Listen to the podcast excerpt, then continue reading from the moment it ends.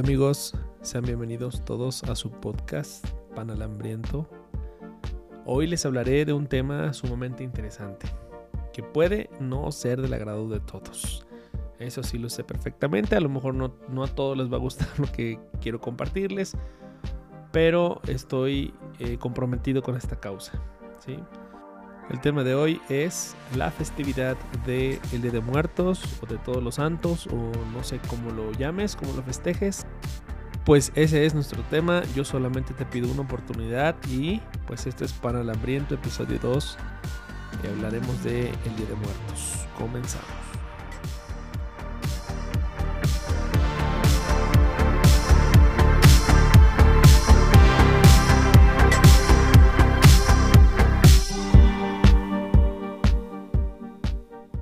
Bueno, pues yo te agradezco mucho que te hayas quedado, que le des la oportunidad a este espacio y sobre todo que puedas considerar otra versión.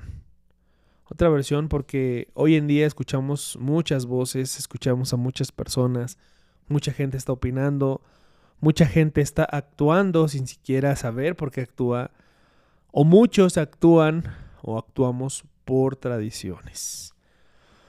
Las tradiciones eh, son una evidente herencia cultural que nosotros tenemos como mexicanos.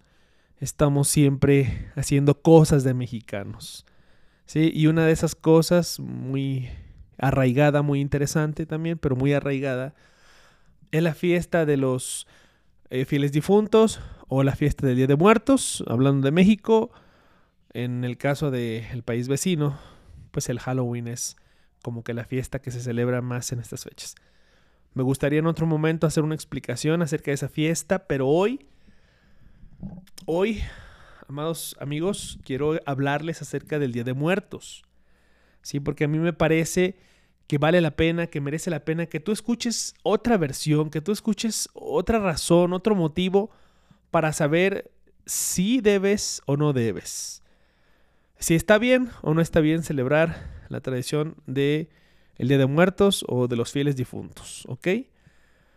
Bueno, y todo esto porque, bueno, pues hoy es, hoy ya es miércoles 2 de noviembre, el día está terminando, el día está casi llegando a su fin. Y eh, pues en todo México se celebra, ¿verdad? Todo lo que es el Día de Muertos. Mucha gente lo espera, mucha gente eh, tiene esta fecha como una de las más importantes en el año lo que es esta fecha y la Navidad son muy esperadas. El pueblo mexicano, el pueblo de México las espera con demasía. O sea, toda la gente está esperando, toda la gente está em, gustosa de poder celebrar a, pues a los difuntos, a los, a los fieles difuntos, como dice la tradición. Y eh, hoy puedes ver todavía lo que fue el fin de semana pasado y hoy eh, pudiste ver, pudimos ver todos cómo la gente eh, realmente este, expresa, se expresa todo lo que lleva por dentro. Expresa su sentir, expresa su emoción, expresa todo lo que significa esta fiesta para ellos. Eh, yo en lo personal, yo no, no la celebro obviamente. Y a través de este video quiero, pues quiero llevarte a un análisis. Quiero decirte cuál es mi versión, cuál es otra versión que a ti te puede servir, que tú puedes pensar y que te puede llevar a reflexionar si está bien o no lo que nosotros hacemos. ¿Ok?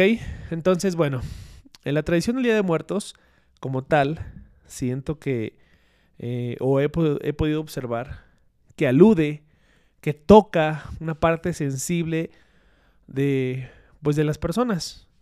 Y esta es la parte sentimental. Así es, Muchas personas son tocadas en lo sentimental, sobre todo si ya tuviste una pérdida familiar, si perdiste, no sé, a tu papá, a tu mamá, a tu hijo, a un pariente cercano, a una persona que tú amabas mucho, un amigo. Si es el caso, bueno, pues tú escuchas el Día de Muertos y sobre todo te dicen, la tradición cuenta que las almas vienen del más allá o que las almas vienen del purgatorio y te visitan, tú escuchas eso y tú dices, oye, eso a mí me agrada. Sí, sabes, o sea, es como, como decir, sabemos que esa persona no va a regresar y que no la vamos a poder tener más en vida.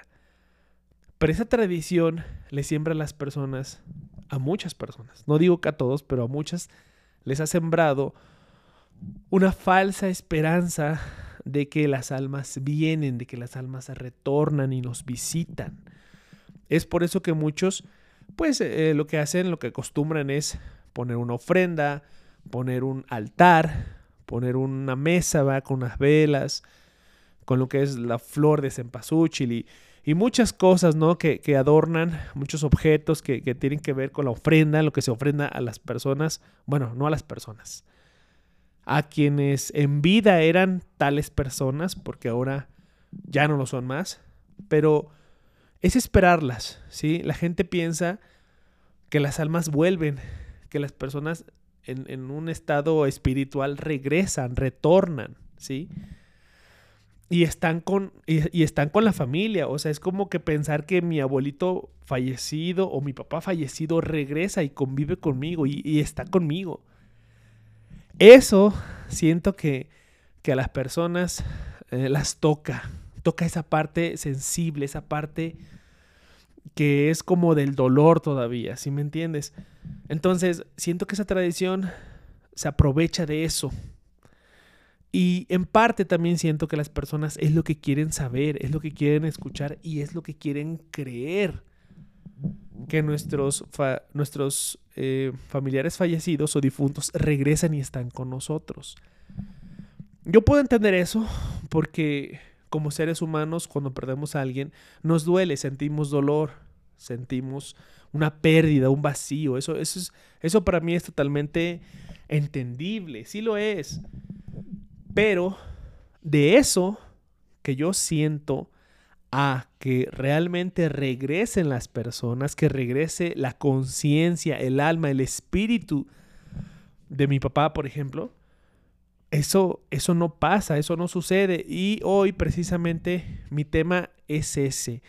Vamos, yo quiero llevarte a una reflexión para que tú sepas qué pasa realmente. Bueno, yo creo que no va a ser solamente un episodio, me va a llevar más episodios porque hoy solamente voy a hablar, hoy solamente te quiero hablar de la tradición y de cómo nos involucra y de todo lo que refleja y lo que, lo que Dios dice en su palabra acerca de esto. Sí, mira, yo no soy, no soy un ¿cómo te podría decir? No soy un teólogo, no lo soy. Realmente eh, tengo conocimientos um, de Biblia porque la he leído y porque me ha interesado y porque pues he meditado mucho en ella y hoy puedo discernir y darte una opinión. Hoy puedo darte una postura respecto no solamente a esta fiesta, sino muchas otras. Entonces me tomo el atrevimiento, me tomo la molestia de hacer estos este programa, de hacer estos episodios, porque a mí me interesa compartirte lo que yo sé. Y si no me crees, y si lo que yo te digo no te sirve, si lo que yo te digo no estás de acuerdo conmigo, pues te invito a que investigues, te invito también a que, que tú busques tus propios medios, que si tú tienes una Biblia, la leas, que la leas totalmente, completamente, y que no solamente leas un versículo o dos o de tantos capítulos que tienes solamente te limites a leer una pequeña fracción. No, la Biblia es un libro que tiene su principio y tiene su final. Yo lo que te recomendaría es leer la Biblia desde el principio, desde los primeros cinco libros. Y vas a ir entendiendo muchas cosas que hoy hacemos y que no están bien y que son desagradables delante de Dios. ¿Ok? Bueno, entonces, retomando, esta festividad aquí en México la celebramos como el, Día de los Fieles Difuntos, porque así está en, el calendario romano, en, el calendario gregoriano por el cual nos regimos, está contemplado que hay una fiesta, bueno, una fecha que se llama la fiesta de los fieles difuntos. Y bueno, en, en otras partes del mundo, por ejemplo en, en Estados Unidos es el Halloween, que es una festividad muy parecida. Vamos, pareciera que ambas tienen la misma connotación. Son como que, ah, van a regresar. Algo que tiene, por ejemplo, ¿no? Allá en Halloween es como que algo más terrorífico, más como de terror, así como, no sé. Y aunque para nosotros no es así, para nosotros es más como que apenas estaba escuchando a alguien que decía, no hay otro pueblo en el mundo que, que juegue con la muerte, que se burle de la muerte como el pueblo mexicano. Ajá, eso sí lo entiendo. Pero los estadounidenses, nuestro país vecino, tiene otra manera, otras maneras de recrear eh, esta fiesta. Y todo se debe a que tienen el mismo origen. Permíteme, permíteme decirte esto. Estas fiestas tienen un origen pagano. O sea, la palabra pagano quiere decir que es algo que está fuera de Dios, que no tiene nada que ver con Dios, que es apartado de Dios que Dios no aprueba y que Dios realmente en su palabra condena, ¿sí? Entonces me gustaría hablarte, hablarte de, esta fiesta un poco más a profundidad. Por ejemplo, mira, déjame decirte algo, si tú eres cristiano, si tú te consideras cristiano, pero no cristiano, por ejemplo, de religión, sino simplemente si tú crees en Cristo, si tú eres cristiano porque tú eres porque tú crees en Cristo, en Jesús, Jesús de Nazaret, en Jesús el Mesías, en Yeshua Hamashiach, como a mí me gusta llamarlo, por su nombre en hebreo. Si a ti te gusta, perdón, si tú eres, si tú crees en Él, tú no puedes celebrar la muerte. Tú no puedes estar celebrando a la muerte, tú no puedes estar celebrando lo que hacen las personas de poner un altar, de vestirse, de de disfrazarse de algo terrorífico, de disfrazarse de, de, una Catrina, de, un, de, ese tipo de entidades, ese tipo de seres. No, no, no podemos, no, no debemos tampoco. ¿Por qué? Porque, por ejemplo, si tú leyeras o si tú lees la Biblia, los evangelios, te vas a dar cuenta que en ningún momento Jesús promueve esta práctica. O sea, Jesús lo que viene a hacer es a darnos el sentido, darle sentido a un libro que a los judíos, que al pueblo hebreo, que a los israelitas ya se les había dado. Y esa es la Biblia, pero la Biblia en sus cinco primeros libros. O sea, cuando Jesús viene, cuando Jesús se hace hombre y habita entre nosotros, hace aproximadamente dos mil y tantos años, Él viene a enseñarnos cómo guardar una ley. O sea, cómo seguir unas instrucciones, las instrucciones de un manual que no, que no viene él a traer. O sea, Jesús no vino a traer otra religión, no vino a hacer una, una nueva religión.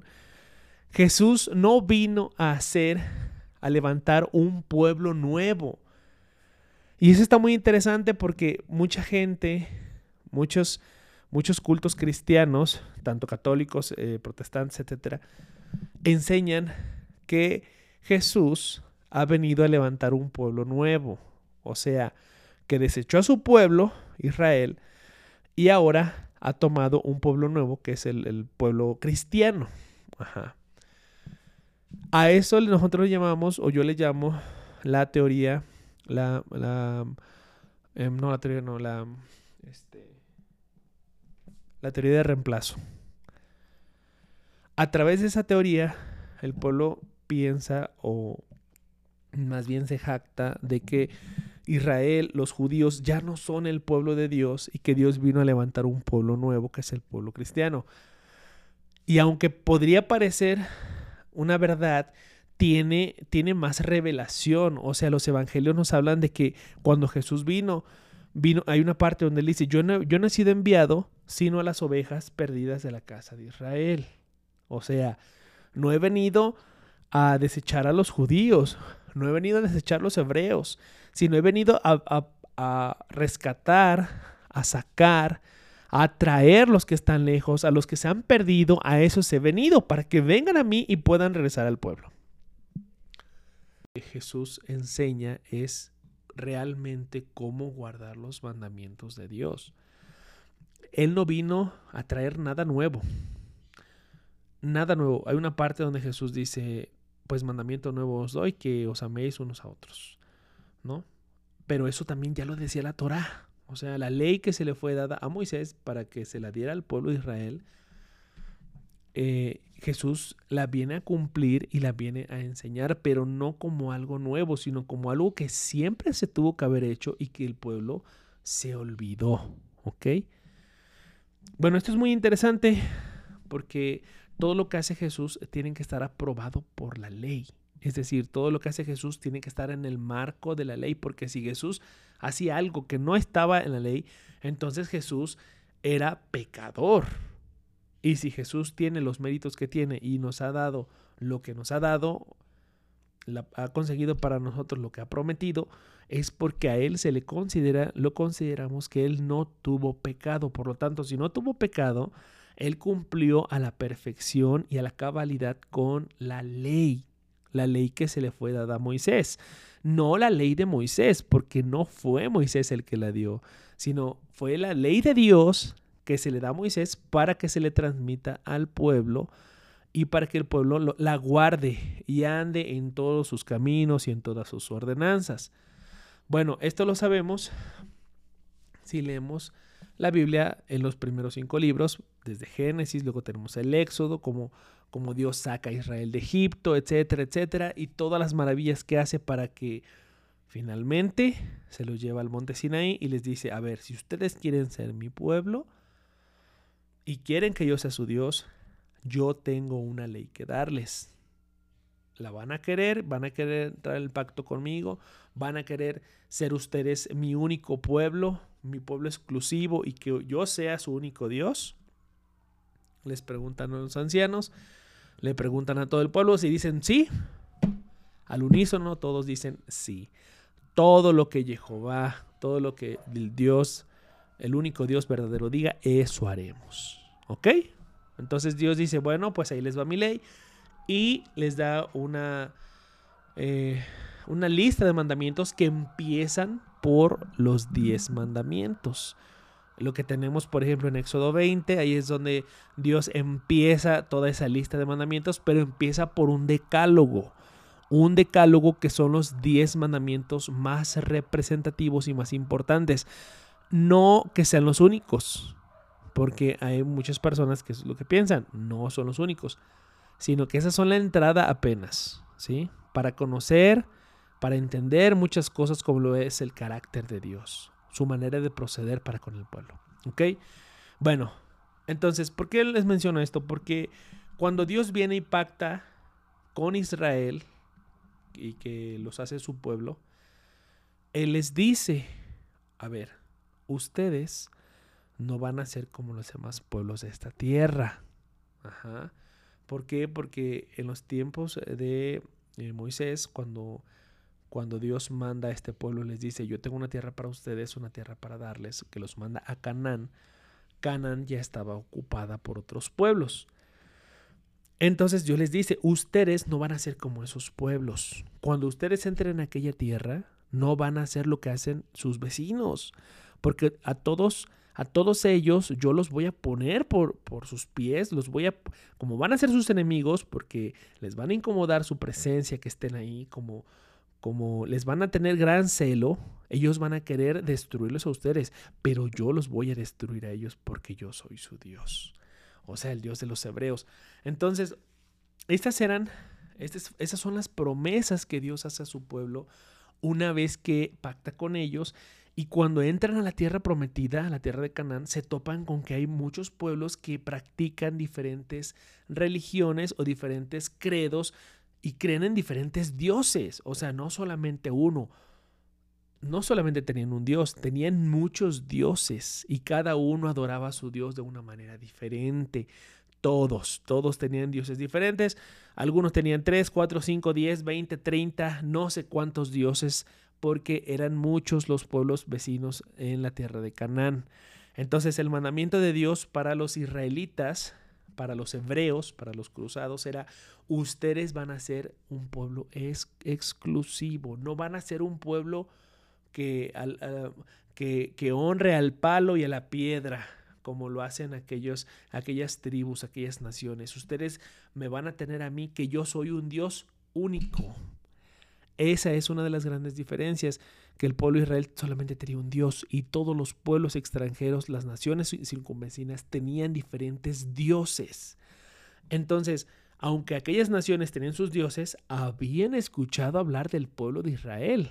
Sí, habían escuchado hablar de los hebreos y habían escuchado hablar también del Dios de los hebreos. ¿Por qué? Porque en aquellos tiempos, cuando, cuando Dios saca a su pueblo de Egipto, que los hebreos estaban, em, estaban oprimidos en Egipto, estaban siendo sometidos en aquella tierra, estaban como esclavos, y Dios a través de Moisés los saca. Ocupa a Moisés como un instrumento, lo manda a Moisés, vete por mi pueblo porque mi pueblo está sufriendo y ha clamado a mí, ves por ellos. Dile a Faraón que lo suelte, si no voy a descargar mi ira sobre él. Moisés va y bueno, pasan muchas cosas. Al, final Dios tiene que azotar la tierra de Egipto con plagas y eh, la última plaga fue la muerte de los primogénitos después de mucho azotar la tierra de Egipto con diferentes testimonios y grandes proezas, Dios dice, ok, Faraón no los va a dejar ir, pero después de esta plaga los va a dejar ir. Entonces en aquel momento eh, Dios les da el mandamiento de la Pascua, de Pesaj, la primera Pascua, que es un tema hermoso, es, es una fiesta hermosa, ¿verdad? Porque esa todo, casi todos la hemos escuchado. Eh, los católicos, los cristianos, todos hemos escuchado de la Pascua, de la Cena del Señor. Bueno, aquí es cuando acontece la primera Pascua, el primer Pesaj, ¿ok? Bueno, después de eso, después de eso, este, una vez que Dios castiga aquella tierra y mata a todos los primogénitos, desde el primogénito de las bestias, desde el primogénito de, de, la persona más humilde de Egipto hasta el primogénito del faraón, todos murieron. Esa fue una muy grande proeza. En aquella noche, en aquel amanecer, todavía ni siquiera el sol había nacido y Faraón ya estaba pidiendo que se largaran los hebreos. No, ya váyanse, ya váyanse, ya no queremos tenerlos aquí, lárguense por favor. Tan así que les dijeron, tomen nuestro oro, tomen nuestras joyas, nuestras alhajas, tómenlo todo, pero ya váyanse, ya no queremos que estén entre nosotros porque tener al pueblo de Dios cautivo en Egipto les había contado para maldición. Entonces aquella noche, aquel, amanecer, en las primeras horas del día, el, pueblo hebreo salió marchando rumbo a, a donde Dios los estaba guiando y se toparon con que Faraón dijo, no puede ser que estos hebreos, que estos israelitas nos hayan despojado y que todavía se hayan, hayan muerto nuestros primogénitos. Los vamos a ir a alcanzar y los vamos a matar en el camino. Entonces eh, lo fueron siguiendo, fueron, fueron tras de ellos, se arrepintieron de haberlos dejado ir, fueron detrás de ellos y llegando al mar de juncos, ahí fue donde Dios hizo otra proeza le dijo a Moisés, Moisés, levanta tu báculo, tu vara y, ordénale al mar que se abra. Y bueno, las Biblias cristianas es por lo menos lo que dicen, que así es como Moisés partió el, mar de juncos, pero la verdad es que hay algunas diferencias en la versión en hebreo.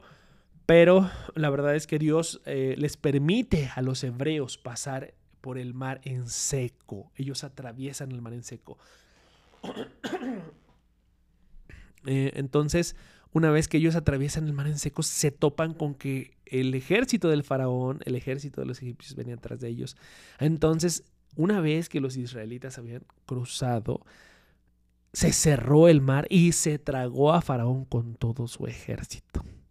Entonces, todos estos hechos, eh, todos estos acontecimientos, como hoy en día, que las cosas no, ya no se pueden esconder, cosas de este, de este tipo, de este tamaño, prodigios de este tamaño no se pueden esconder. Todo mundo lo supo. Muchos lo vieron de cerca, de lejos, muchos, muchos se enteraron y la voz se corrió que el Dios de los hebreos era un Dios fuerte y poderoso, que había hecho grandes proezas en Egipto. Entonces, todos estos pueblos, ahora regresándome al relato, cuando los israelitas entran a Canaán, todos estos pueblos ya conocían al Dios de Israel y, les era un Dios temible. Entonces, eh, Dios, cuando, cuando les permite a sus hijos, a, a, su pueblo, a los israelitas entrar a la tierra prometida, les da este mandamiento, ¿verdad? esta ordenanza, que no, que no sean como ellos, que no se mezclen con ellos. También les dice, Usted no ustedes no van a hacer lo que ellos hacen porque sus caminos, sus designios son todos en mi contra. Todos los, todo lo que ellos hacen a mí me ofende, decía el Señor. Entonces, todos estos mandamientos y ordenanzas que Dios les da al pueblo de Israel sirven como un contrato de exclusividad. Ustedes no van a hacer lo mismo que el cananeo, que el amorreo, que el jerefeseo, que, bueno, todos aquellos pueblos, ¿sí? Y eh, como acontece en el relato bíblico, más adelante tenemos que Israel, el pueblo de Israel, por encima de que Dios les da esta ordenanza, desobedecen, porque empiezan a practicar muchas cosas que les serán prohibidas. Entonces, bueno, ahí viene otra vez la ira de Dios, los castiga, etcétera. Pasan muchas cosas, pero el mandamiento, la ley de Moisés se queda ahí. O sea, la ley de Moisés no es, no, fue cancelada. O sea, todo, muchas de las historias de la Biblia, eh, de los relatos bíblicos, tienen que ver con la desobediencia del hombre hacia Dios. Esa es la razón de todos los males de todos los males de los hombres de la Biblia y del pueblo.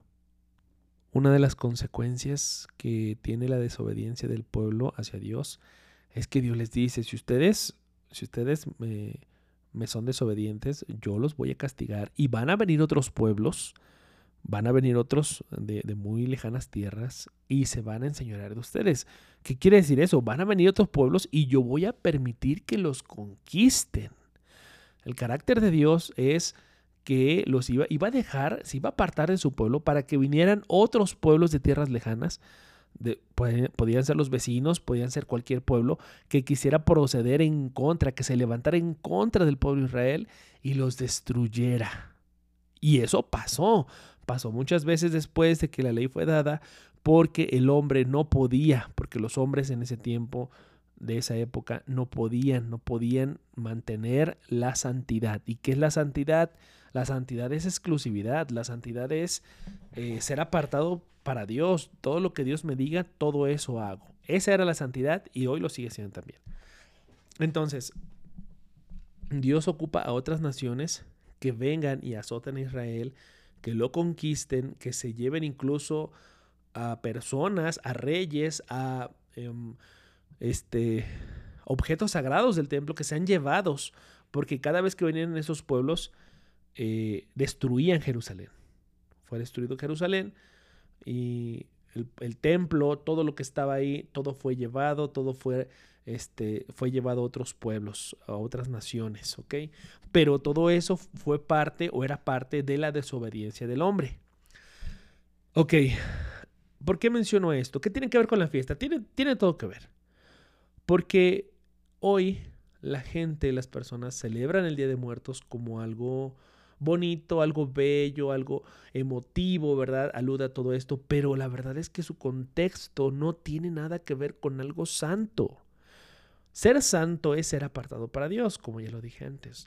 Y este tipo de tradiciones no tienen nada que ver con la santidad. Todo esto corresponde a que las personas quieren sentir eh, la presencia que, que les causa un, un cierto consuelo saber que eh, el alma de un familiar, que alguien va a venir y, nos va a visitar porque está el altar, porque se le puso un altar y que va a tomar de la ofrenda y que lo que le gustaba. Y todo eso, queridos amigos, hermanos, familiares, parientes, todo eso es mentira. Aquí hay que saber qué es lo que pasa, qué es lo que pasa con el cuerpo, con la persona, o qué es lo que nos va a pasar a nosotros cuando nosotros eh, entreguemos el espíritu. Cuando nuestro, nuestra alma y nuestro cuerpo sean separados y nuestro cuerpo sea enterrado y nuestra alma ascienda, o sea separada más bien porque tampoco vamos a ir al cielo, eso también luego lo voy a explicar en otro video. Pero cuando nosotros seamos separados, vamos a ir a un lugar de reposo, vamos a estar en una sala de espera a que venga el juicio final. Pero nuestro cuerpo carnal, nuestro, nuestro, el ser humano, pues, que somos, va a ser enterrado aquí. Y no hay más. O sea, nadie puede regresar, ¿eh? Ok. Entonces, todo eso lo estaba mencionando porque es importante que nosotros sepamos qué cosas son cristianas y qué cosas no lo son. ¿Qué es cristiano? Pues lo que dijo Cristo, lo que dijo Jesús, lo que dijo el Mesías, eso es cristiano. Y la verdad que Jesús, Yeshua, nunca viene a decir, ahora quiero que le... Ahora cada 1 y 2 de noviembre le van a poner un altar a los difuntos para que regresen. Es más, hasta a mí me van a poner un altar para que yo venga. No, eso no está en la Biblia. Yo los invito a todos, mis amigos, a todos los que me puedan escuchar, que lean los evangelios. Porque ahí Jesús nunca enseña nada acerca de los muertos. Bueno, sí, hay una cosa que hace con los muertos. Los resucita. Eso sí hace Jesús. Resucitaba perdón, resucitaba muertos, eh, sanaba enfermos. Y todo esto lo hacía diciendo, yo, yo, te perdono tus pecados, tus pecados te son perdonados. ¿Quién era este hombre para perdonar pecados si solamente el único que podía perdonar pecados era el Dios, el único Dios verdadero, el Dios de los hebreos? Él era el único que perdonaba pecados. Pero ahorita, en este, en este tiempo, en esta línea del tiempo de la historia de la humanidad, se levanta un hombre que enseña la Torah, que enseña los mandamientos de Dios, porque hay otra parte donde dice, no piensen que yo he venido a abolir la Torah. Yo no he venido a hacer eso, sino más bien he venido a completarla. Pero este hombre que predica la Torah, que predica la ley de Dios, que predica guardar los mandamientos, viene a predicar también del amor, viene a predicar también del perdón, ¿verdad? Eh, lo que es el Evangelio, el año agradable del Señor, las buenas noticias para todos los que estábamos apartados, alejados de Dios, para todos los que nos habíamos ido y estábamos extraviados. Bueno, tenemos este hombre que nos está predicando, que nos está hablando de las buenas noticias y este hombre que, que, eh, que, que, ay, perdón, se me fue.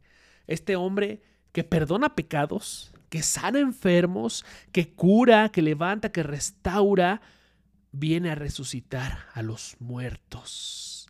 Esto está tremendo porque a mí, a mí me causa, no sé, eh, mucho ruido esto, que mucha gente celebra esta fiesta, que mucha gente celebra eh, la, efervescencia de lo que es, por ejemplo, los desfiles de Catrinas y los desfiles de, Día de Muertos y que desfile de Halloween y todo esto, para que no sepan qué es lo que dice la Biblia, estamos perdidos. O sea, estamos perdidos porque, porque la gente está celebrando cosas vanas sin sentido. Si tú te vas a la Biblia, te vas a topar con un Jesús, con un Yeshua que le dijo a aquel muerto, aquel tipo, a Lázaro, su amigo, al que tanto amaba, le dijo, Lázaro, sal fuera. Y Lázaro salió de los sepulcros. Y esto no era ningún desfile de Halloween, no era ningún desfile de Día de, de Brujas, ni, ni, ningún desfile de, de... No eran 1 y 2 de noviembre para que viniera el alma de Lázaro y saliera y, mira, no le dijo Lázaro, aquí está tu ofrenda, levántate. No, le dijo, sal fuera. Él lo resucitó, no puede ser. Me parece increíble que esto haya acontecido en ese tiempo y que haya registro histórico y que mucha gente tenga en sus casas Biblias. Muchos tenemos Biblias, obviamente. De que porque si hiciste la comunión, que por que lo que hayas hecho, un sacramento o te casaste, te regalaron una Biblia. Pero la gente no la lee. O sea, esto, es, me parece tan, tan tremendo que, la gente no está leyendo la Biblia. ¿okay? Si leyeran la Biblia, se toparían, se toparían con un Jesús que vino a hacer cosas extraordinarias. Todo lo que fue el Antiguo Testamento, todo lo que fue los primeros cinco libros de la Biblia, cómo Jesús se asoma y Jesús dice, aquí estaba yo y aquí soy yo y aquí, aquí sigo siendo yo y aquí seguiré siendo yo, dice nuestro Maestro, nuestro Mesías. Ok, bueno, esto es una enseñanza, no es una predicación. Entonces, eh, voy a continuar hablando acerca de lo que Jesús hizo. Por ejemplo, les voy a citar un versículo que está en Juan 10, 10. Evangelio de Juan, capítulo 10, versículo 10. Dice, yo he venido para que tengan vida y para que la tengan en abundancia. O sea, nunca dijo Jesús, sí, pero la muerte también la vamos a festejar y, no, no, no, no. O sea, dijo, yo he venido para que tengan vida y para que la tengan en abundancia. Esto para mí es algo tan importante porque ¿de qué estaba hablando Jesús? O sea, entonces estaban hablando, eh, Jesús estaba hablando de que sin Él no tenemos vida. Y esto es algo tremendo porque apartados de Él no estamos vivificados. Él es el único que nos puede vivificar, que nos puede resucitar, incluso es el único que nos puede sanar, curar y restaurar si es que lo necesitamos. Entonces, bueno, ese Jesús de la Biblia es un Jesús que yo te invito a conocer, que yo te invito a que tú lo leas a que tú eh, leas eh, los cuatro evangelios, las cartas, este, hasta llegar al Apocalipsis también. Tanta sabiduría que hay ahí que yo creo que nos la estamos perdiendo si no hemos agotado nuestro primer recurso que es ir a la escritura. Digo, porque si tú me escuchas y si tú te crees, tú te sientes católico, por ejemplo, tu primer, tu primer recurso debe ser la Biblia. Si tú te crees cristiano, seas católico, pentecostal, este, eh, luterano, um, si tú te crees protestante, em, pentecostal, lo que seas, tu primer recurso debe de ser la Biblia. Aunque seas católico también. Y en la Biblia te vas a dar cuenta que no hay un fundamento, que Jesús, el que nos, el que nos salvó de la, de la muerte, el que viene a restaurarnos, el que viene a sanarnos, no nos ha mandado a celebrar la muerte. Ahora, em, vamos a ver de dónde viene entonces la muerte, de dónde viene el culto a la muerte. Como ya lo dije hace rato, en Canaán, donde estuvieron los israelitas, muchos eh, pueblos ya lo celebraban, es decir, ya tenían este, hasta el dios de la muerte, o sea, tenían ya esa parte, esa inclinación hacia honrar o ah, eh, hacer culto a la muerte o a los muertos, ¿ok? Bueno, eh, yo en esta parte tengo mucho que reprochar a la Iglesia Católica.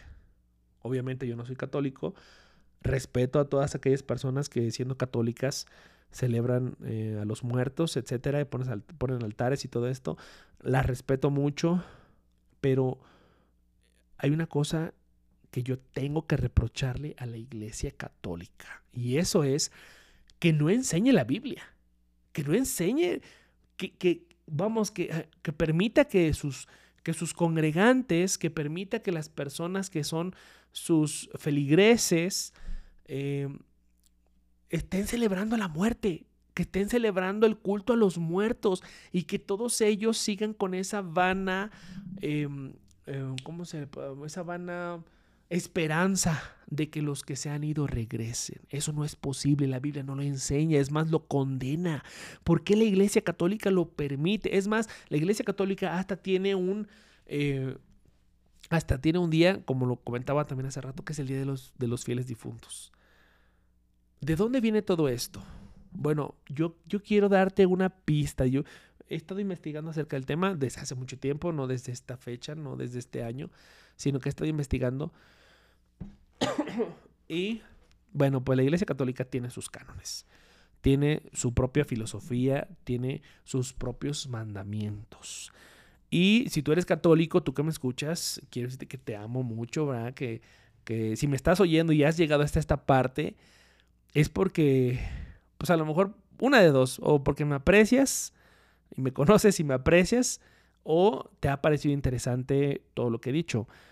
Y en cualquiera de los dos, en cualquiera de las dos em, razones por las cuales tú estés aquí, déjame decirte que mi intención es que tú te cuestiones y que cuestiones a tu fe y cuestiones tu credo, porque si tú no te cuestionas y si tú no lees lo que tienes que leer como parte de tu filosofía religiosa, eh, tú simplemente eres alguien que está haciendo lo que hacen los demás. Tú solamente eres alguien o estamos siendo personas que hacen, que cumplen con tradiciones, que, por ejemplo, platicaba una, una compañera mía, cuando le, le, estaba haciendo preguntas acerca de esta, de la tradición, preguntas incisivas, la verdad, me estaba pasando porque, pues yo sé que eh, mucha gente no piensa igual que yo y mucha gente tiene sus propias razones y le gustan esas razones. Ok, está perfecto. Pero también sé que el tema incomoda a muchos, tomando en cuenta que muchos de esos ya saben que yo no lo celebro, más bien lo cuestiono. Entonces a mi compañera le estaba preguntando, ¿y por qué lo celebra? ¿Y por qué? ¿Y por qué? ¿Y por qué el altar? ¿Y por qué esto? Y mi compañera hasta con cierto desagrado me decía, me, me terminó diciendo, porque eso es lo que me dejó mi mamá porque eso es lo que me enseñaron mis papás. Y sabes qué, es correcto. O sea, bueno, no que sea correcto que lo hagas, sino que puede entender que, em, que tú estés o que tú y yo estemos haciendo o que hayamos hecho en mi caso. Eh, muchas cosas que nuestros padres nos enseñaron, pero quiero decirte esto, toma en cuenta en que muchos de nuestros padres no leyeron la Biblia. No te estoy hablando de otra cosa, ¿eh? No te estoy hablando de un, una obra, este, un libro, de, un, un, manual, un, eh, algo que te, una constitución, ¿sí me entiendes? O sea, no te estoy hablando de un escrito em, humano. No te estoy hablando de un escrito humano, te estoy hablando de la Biblia. Porque estoy seguro que el 90% o 99% de los que me están escuchando son cristianos, ya sea católicos o cualquier otra denominación, pero son cristianos. Y si son cristianos, ¿por qué? ¿Por qué entonces no vamos a ese libro que nosotros los cristianos tenemos como una, una verdad absoluta, inspirada por Dios, obviamente, como lo es eh, em, la Biblia? La Biblia eh, que todos conocemos, que todos hemos visto, palpado, incluso está en internet.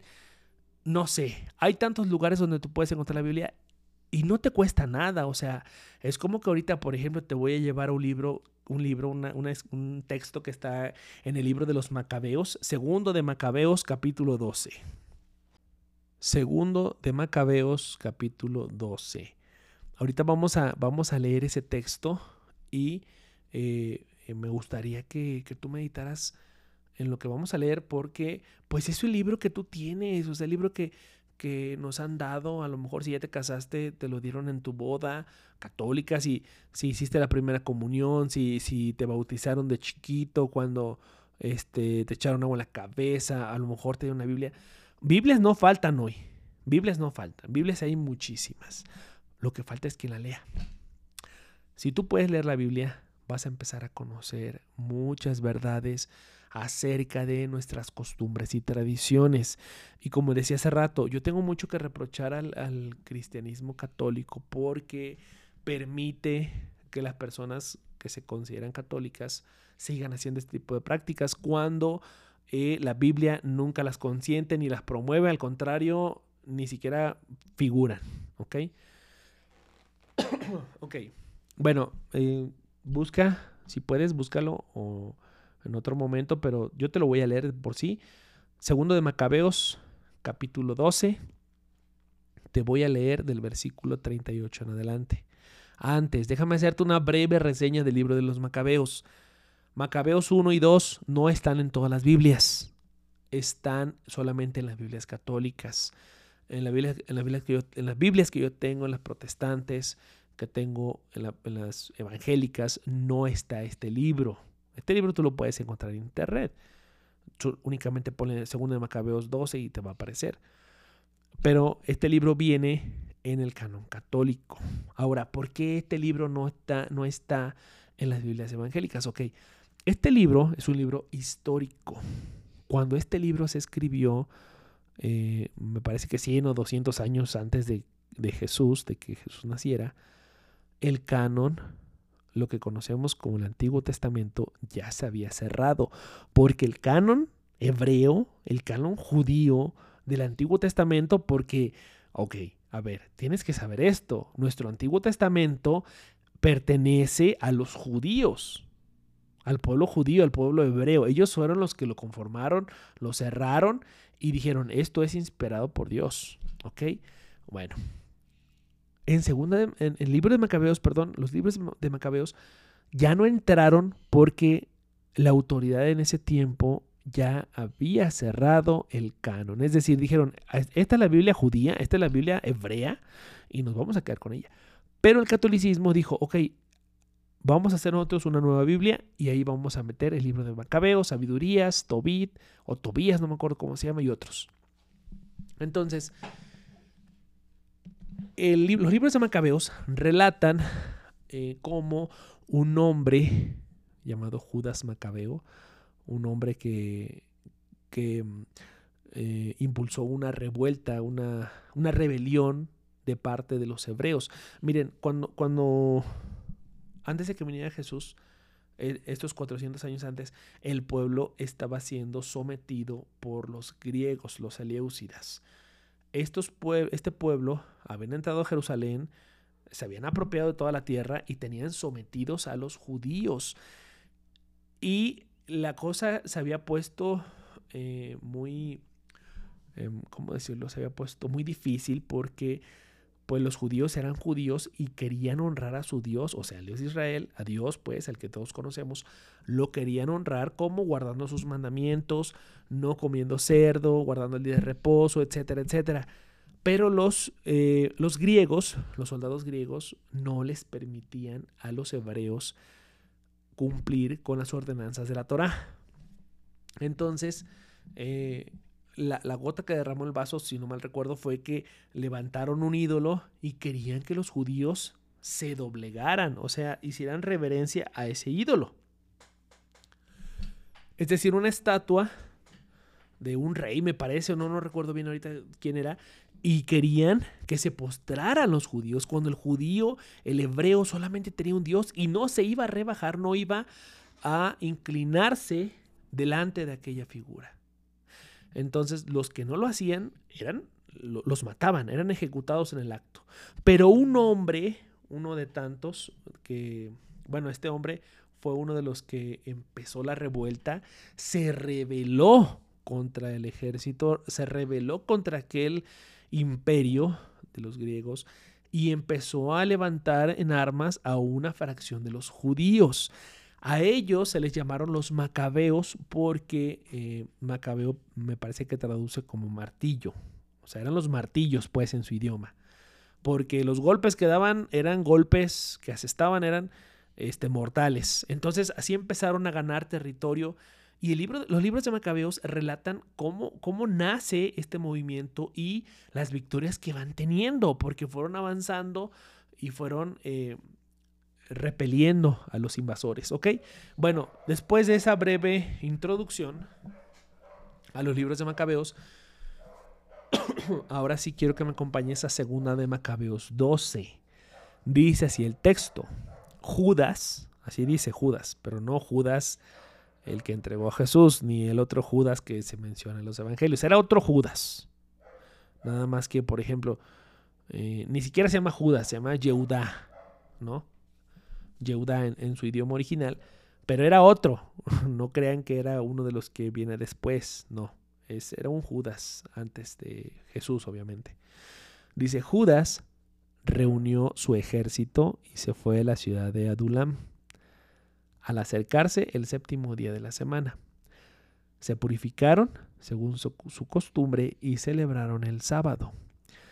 Y como el tiempo urgía, los soldados de Judas fueron al día siguiente a recoger los cadáveres de los caídos en el combate para enterrarlos juntos junto a sus parientes en los sepulcros familiares.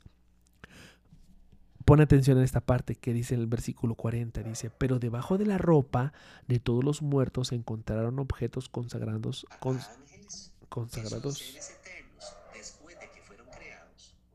Ay, perdón. Eh, versículo 40 dice, pero debajo de la ropa de todos los muertos encontraron objetos consagrados a los ídolos de Japnia, cosas que la ley no permite que tengan los judíos.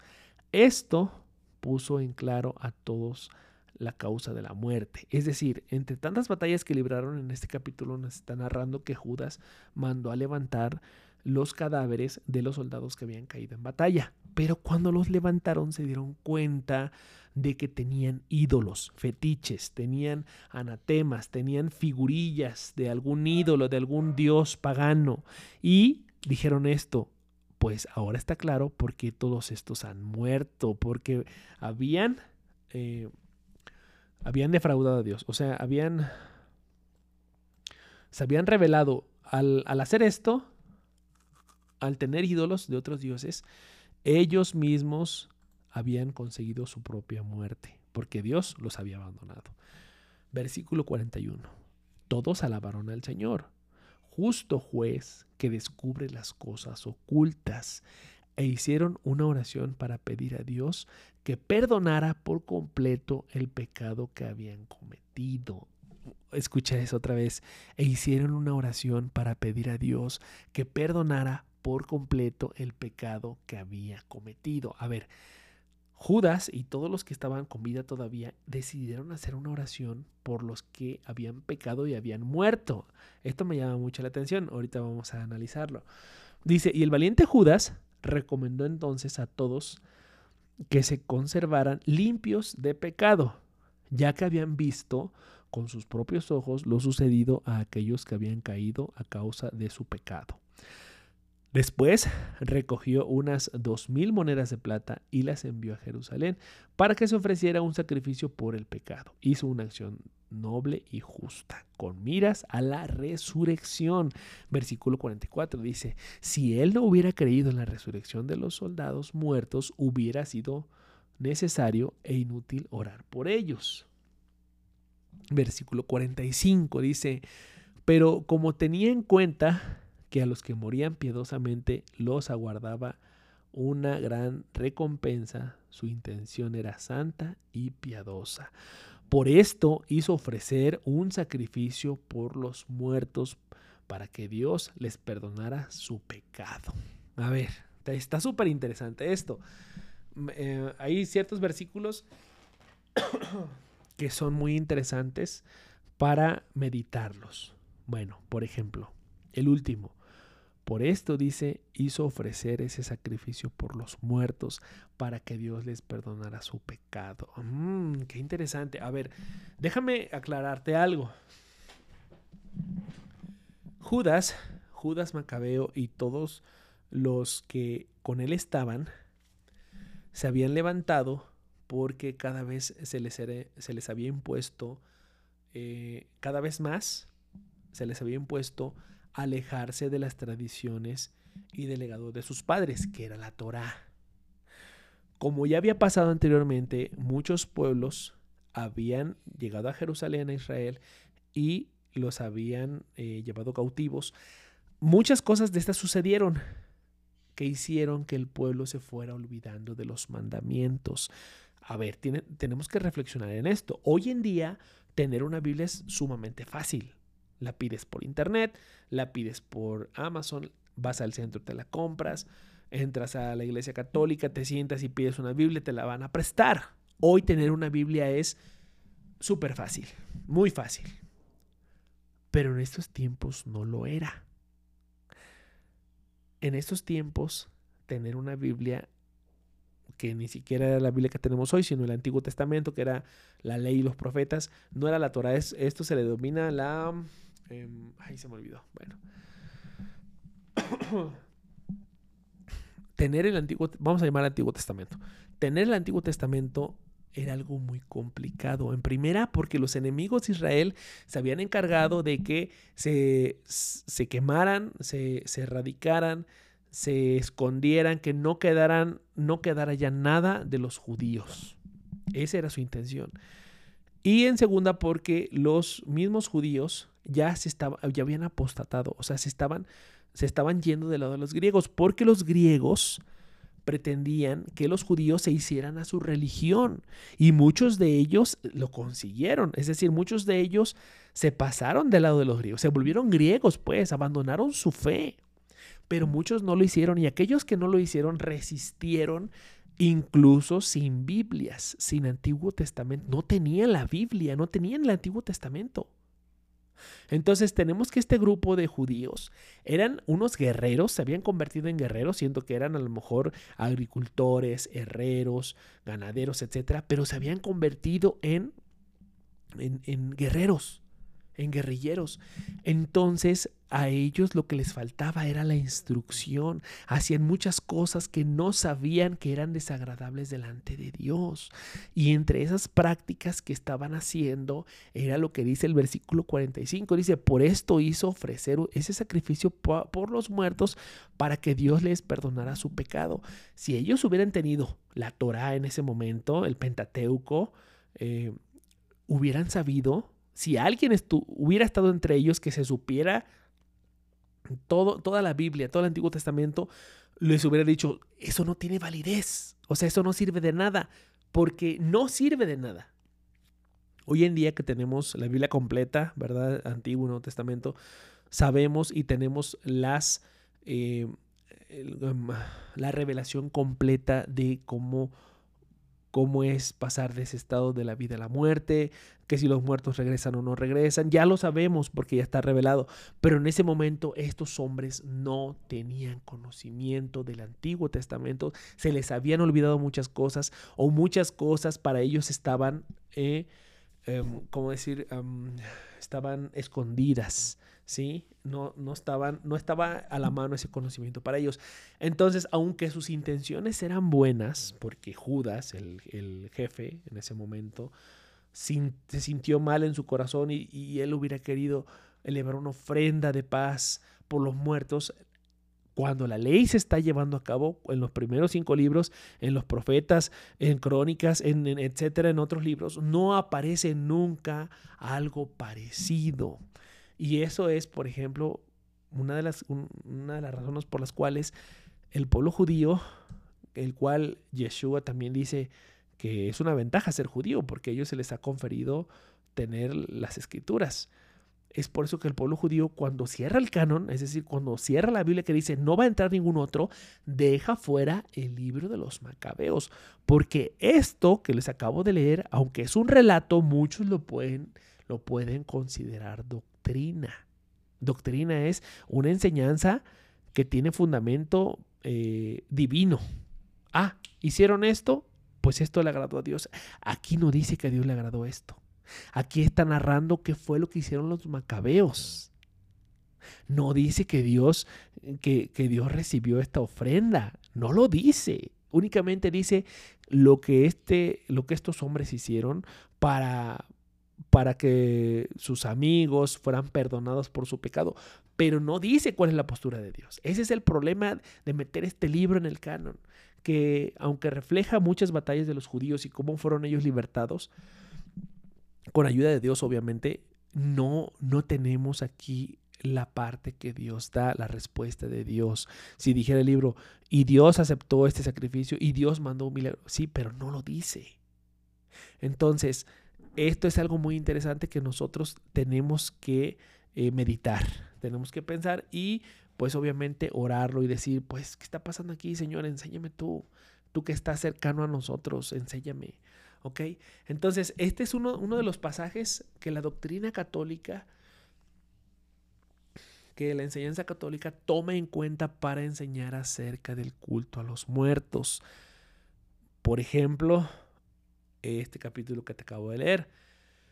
Aunado a esto, Aunado a esto, ya esto no te lo voy a mencionar porque seguramente tú ya lo sabes, nuestras costumbres que, están relacionadas con el culto a los muertos provienen de un sincretismo, o sea, de una mezcla de una religión y de otra. Obviamente nos estamos refiriendo a aquellos años donde el catolicismo quiso adoctrinar a los eh, que le llamaban indios, los mexicas, a los pueblos prehispánicos que ya existían en México, en lo que hoy es México, todos aquellos pueblos eh, tenían sus propias religiones, obviamente, pero cuando, cuando vino Cortés y demás expedicionistas a, traernos, a saquearnos realmente, lo que nos trajeron fue una religión impuesta. Entonces, su religión más la religión antigua, tenemos como resultado muchas tradiciones que hoy practicamos, que déjame decirte de paso, no tienen provecho alguno, no hay provecho en que nosotros las hagamos. Es duro, es difícil, es incómodo y, pues muchos me podrán tachar como una persona pues religiosa, alguien que, que hasta que no me siento mexicano, ¿no? Porque ser mexicano es tener gusto y agrado por todas esas tradiciones, pero no, porque realmente ni siquiera la Navidad lo festejo. Y la Navidad pues es casi mundialmente reconocida. Mucha gente la festeja en todo el mundo. Pero no es mi caso, pues, o sea, yo no lo hago porque yo también, yo sé, mira, para mí yo sé que a Dios le desagrada. Y no hay provecho en hacerlo. No hay provecho en festejar a la muerte. No hay provecho en festejar a los, a los entre comillas, fieles difuntos. La Biblia dice que los que están muertos no, nada saben, están dormidos, no hay manera de que puedan cruzar de este lado. Hay muchos eh, pasajes bíblicos que hoy nos revelan qué es lo que pasa, qué es lo que acontece con aquellas personas que nos han abandonado, que están en otro plano. No podemos, no debemos. Eh, me, gustaría, me gustaría mucho que pues tú investigaras por tu parte eh, lo que ha sido el tema, lo que es el culto a los muertos, porque, pues, para que no me creas a mí, como te reitero, yo em, no soy un teólogo, me gusta leer la Biblia, me gusta discernir, disertar también, pero yo creo que en algún momento la verdad tiene que salir a la luz. ¿Y cuál es la verdad?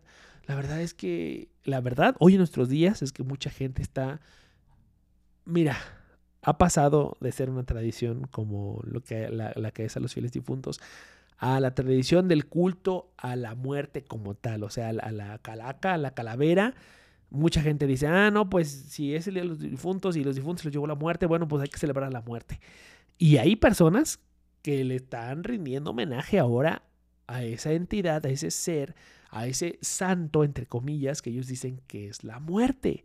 O sea, el corazón del hombre siempre está cada vez más volcado hacia meterse a cosas que no conoce, cosas místicas. A las personas les, les gusta mucho eso, les gusta mucho escuchar acerca de, de historias de terror, de, de aparecidos, de fantasmas, de películas de terror. A la gente le encanta eso. Entonces les llega una fiesta, una, bueno, una fecha como esta donde el tema es la muerte y la gente se fascina. Entonces, bueno, yo respeto mucho las posturas. Si tú lo haces, a lo que tú, lo que tú hagas, lo que tú festejes, yo respeto mucho esa parte, pero déjame decirte que delante de Dios eso no tiene ningún valor. Eh. Es más, es, Él esto lo tiene por una costumbre de los cananeos, de aquel pueblo, de aquellos pueblos que habitaron, que ya mencioné también, que eran vecinos de los israelitas y que tenían este tipo de prácticas. Él esto no lo aprueba. Él esto no no te mira, primero no nos manda a hacerlo y mucho menos nos manda acordarnos de la muerte. Por ejemplo, la única muerte que nos debería importar la muerte de Jesús. Y aún así, ¿cuántas veces no cantamos que Él no se quedó en la tumba? Que Él resucitó. Entonces, bueno, eh, si, si, nuestra fe es Jesús, si nuestra justificación es Jesús, si nuestra esperanza, si nuestra resurrección es Jesús, entonces enfoquémonos en Jesús y dejemos de estar pensando que eh, hacer culto a la muerte nos va a traer algún provecho. Eso es una mentira. Es una, un consuelo falso que mucha gente se ha inventado. Yo te invito de todo corazón a que tú investigues por tu parte, a que tú, eh, mm, ¿cómo se podría decir? A que tú seas autodidacta en este tema. Que no seamos partícipes de las tradiciones de nuestros padres. No, si tu papá, si tu mamá leían la Biblia, si tus padres leyeron la Biblia, te pudieron haber dejado algo bueno. Pero si no lo leyeron, tú hay que empezar a leer la Biblia. Para saber la verdad, Jesús decía, conocerán la verdad y la verdad los hará libres. Este, este ha sido el tema de hoy acerca de la muerte y de todo lo que tiene que ver, todo el culto que tiene que ver con, con eh, tal festividad, tal fecha. Yo te invito a que celebres la vida y afortunadamente hoy el día está a punto de acabarse. Eh, ya se va a acabar todo esto. Este, este episodio lo quise subir desde el fin de semana pasado, pero, pero me iba a ver muy aguafiestas y bueno, ya ahorita que está acabando todo esto, no me lo guardé, no me lo quise guardar. Lo quiero compartir contigo para que tú, eh, tú puedas investigar por tu cuenta, por tu parte y tú llegues a tus propias conclusiones. Si tú crees que estoy mintiendo, bueno, pues también puedes demostrármelo. También puedes hacer tu propia investigación. Y si lo que te estoy diciendo te ha servido, pues gloria a Dios, gloria a Dios, que, te ha sentido eh, beneficiado, si algo te ha movido a pensar o a recapacitar, bueno, para que el próximo año ya no lo hagas, ¿ok? Bueno, pues este ha sido nuestro episodio número 2 de Para el Hambriento. Queridos amigos, les mando un abrazo. Los quiero mucho, los extraño a los que no he visto. Si tú eres mi amigo y no te he visto, te mando un abrazo. Si eres mi familiar que también no te he visto, te mando un abrazo. Si no nos conocemos, también te mando un abrazo. Y que el eterno Dios de Israel te bendiga. Amén. Un saludo, hermanos.